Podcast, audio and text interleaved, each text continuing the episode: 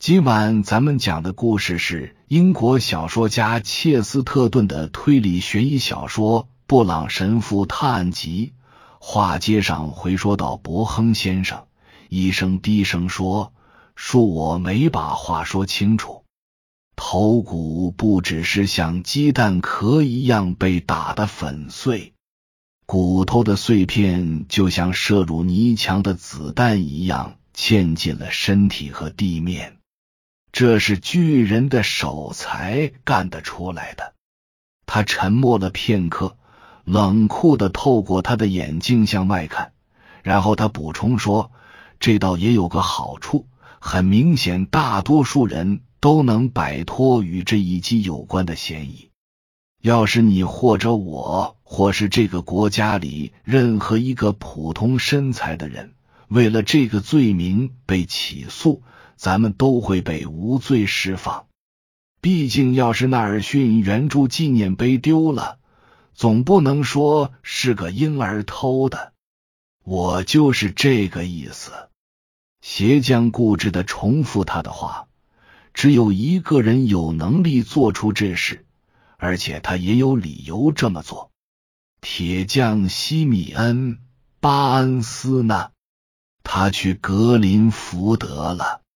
朱里牧师支吾的说：“我还说他去了法国呢。”鞋匠抱怨说：“不对，他没在你们说的任何一处地方。”小个子天主教神父加入到谈话中，他的声音既小又没什么特色。事实上，他此刻正沿着这条路走过来。小个子神父的长相平淡无奇，棕色短发，一张圆脸上表情冷漠。可此时，就算他像阿波罗一样光彩夺目，也没人会去看他。所有人都转身眺望穿过平原的那条小路。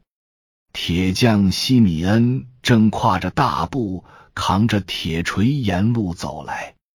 他是个骨骼粗大的大个子，深色的眼睛凹陷下去，目露凶光，下巴上留着黑色的胡子。他一边走一边和另外两个人轻声交谈，尽管算不上特别高兴，但却似乎很悠闲。我的天啊！不信神的鞋匠高喊：“那就是。”他杀人用的锤子，不对。巡官留着浅黄色的胡子，看起来是个明白事理的人。这是他来了以后第一次开口。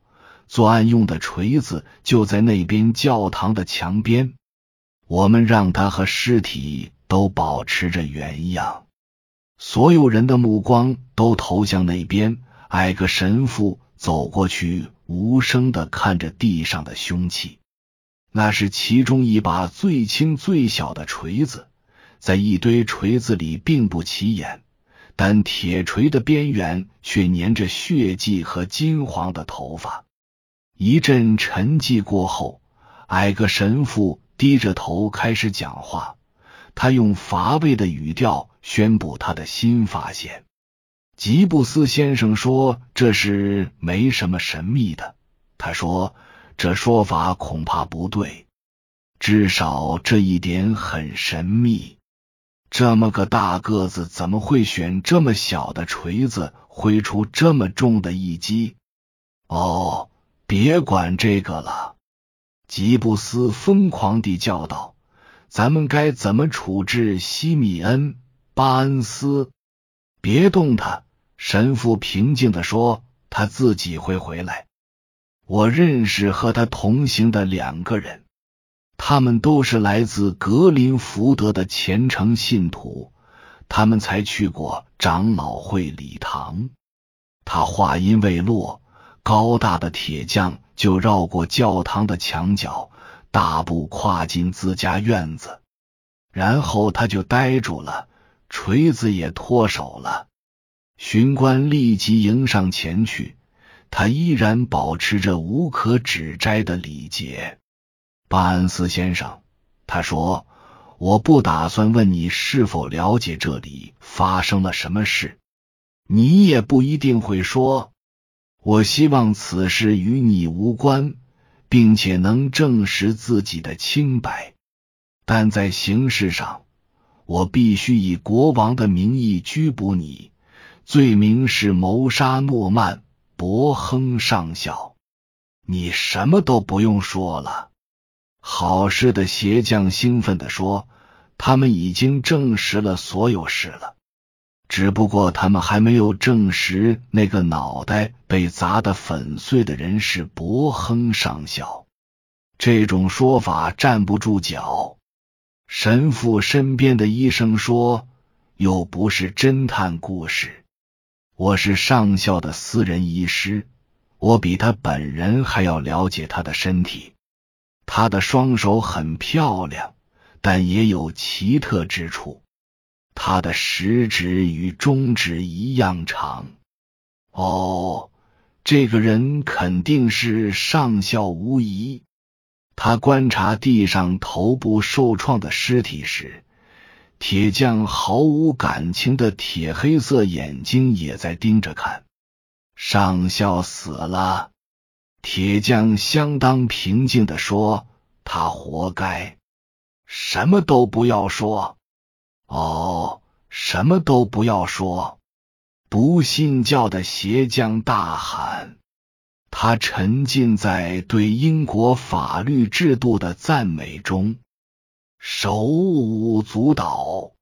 没人比这个世俗论者更像个法律学家。铁匠转过头看着他，威严的脸上充满了宗教般的狂热。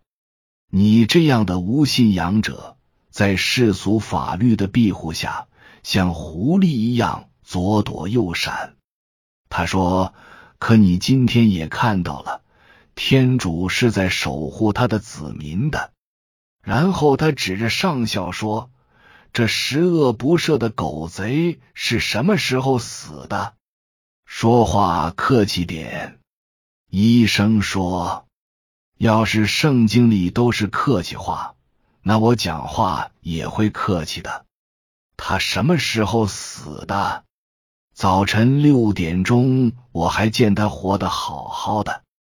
威尔弗雷德·伯亨结结巴巴的说：“天主是仁慈的。”铁匠说：“巡官先生，你要拘捕我，我毫无异议。”倒是你该为拘捕我提出异议，我不在意，因为离开法庭时，我的人格不会沾上任何污点。